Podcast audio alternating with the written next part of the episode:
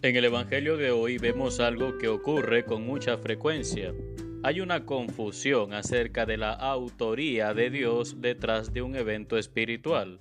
Dice Lucas 11 del 15 al 26 que Jesús expulsó a un demonio con el poder de Dios, pero sus detractores decían que lo había hecho con el mismo poder de los demonios.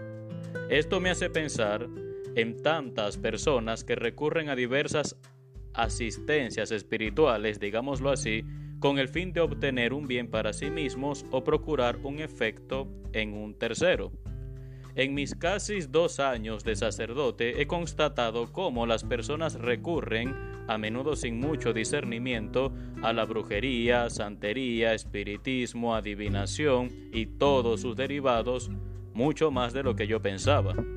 Muchos regresan pidiendo oración para liberarse de la situación espiritual en la que ellos mismos se metieron y otros tantos se sienten mal por participar en determinadas sesiones pero sienten que ya no se pueden salir porque significaría algún perjuicio para sí mismos, sus familias o sus finanzas. Les confieso que yo pensaba que este tipo de cosas ocurría sobre todo en las clases sociales más desfavorecidas, sin embargo, me he dado cuenta que las prácticas ocultistas y esotéricas están presentes en todos los estratos sociales. Más aún, lógicamente, se posicionan mejor donde pueden obtener mayores ganancias económicas.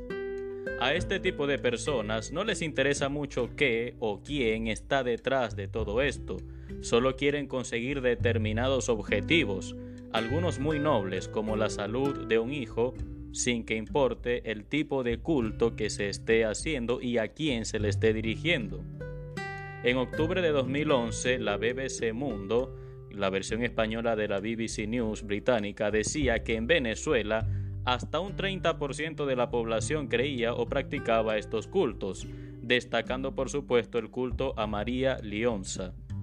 Por supuesto que esto tiene mucho que ver con las llamadas religiones africanas y con la santería cubana, todo el mundo sabe que desde Hugo Chávez, Miraflores ha sido testigo de numerosos ritos ocultistas que se siguen haciendo hoy en día, prolongando una relación entre culto y gobierno que viene importada desde Cuba. Periódicos seculares como El Mundo en abril de 2016 o páginas católicas como Aleteia recientemente se han hecho eco de este secreto a voces. Por lo demás, este tipo de cosas no es extraña en personas que están enfermas por el poder, y no hablo solamente de poder político. También hay reportes de la BBC Mundo en junio del año pasado de un incremento significativo de la brujería en los Estados Unidos. Dicho reportaje recoge las declaraciones que apuntan a un abandono del monoteísmo tradicional en favor de los marginados. Y es que yo tengo algunas razones para sospechar a priori de los discursos que buscan favorecer a las minorías, porque normalmente lo que menos interesa son esas minorías. Pero por encima de todo esto está la palabra de Dios. Hoy Jesús nos dice que Satanás no está contra sí mismo. Quien busca ayuda espiritual a través de un culto que no es esencialmente cristiano está en contra de Cristo. Algunas personas dirán, bueno, como yo no soy muy creyente, no creo ni en lo uno ni en lo otro.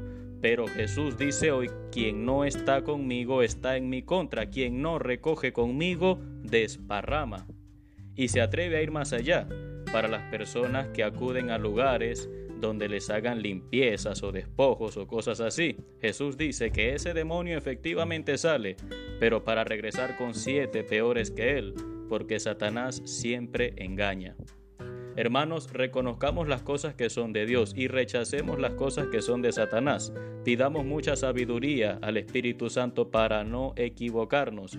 Amparémonos en la libertad, la gracia, la verdad que Dios nos ha dejado en Jesucristo nuestro Señor.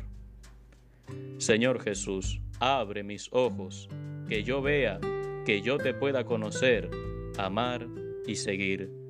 Amén. Que Dios te bendiga en el nombre del Padre y del Hijo y del Espíritu Santo. Soy el Padre Renzo Gotera desde la Arquidiócesis de Maracaibo, Venezuela.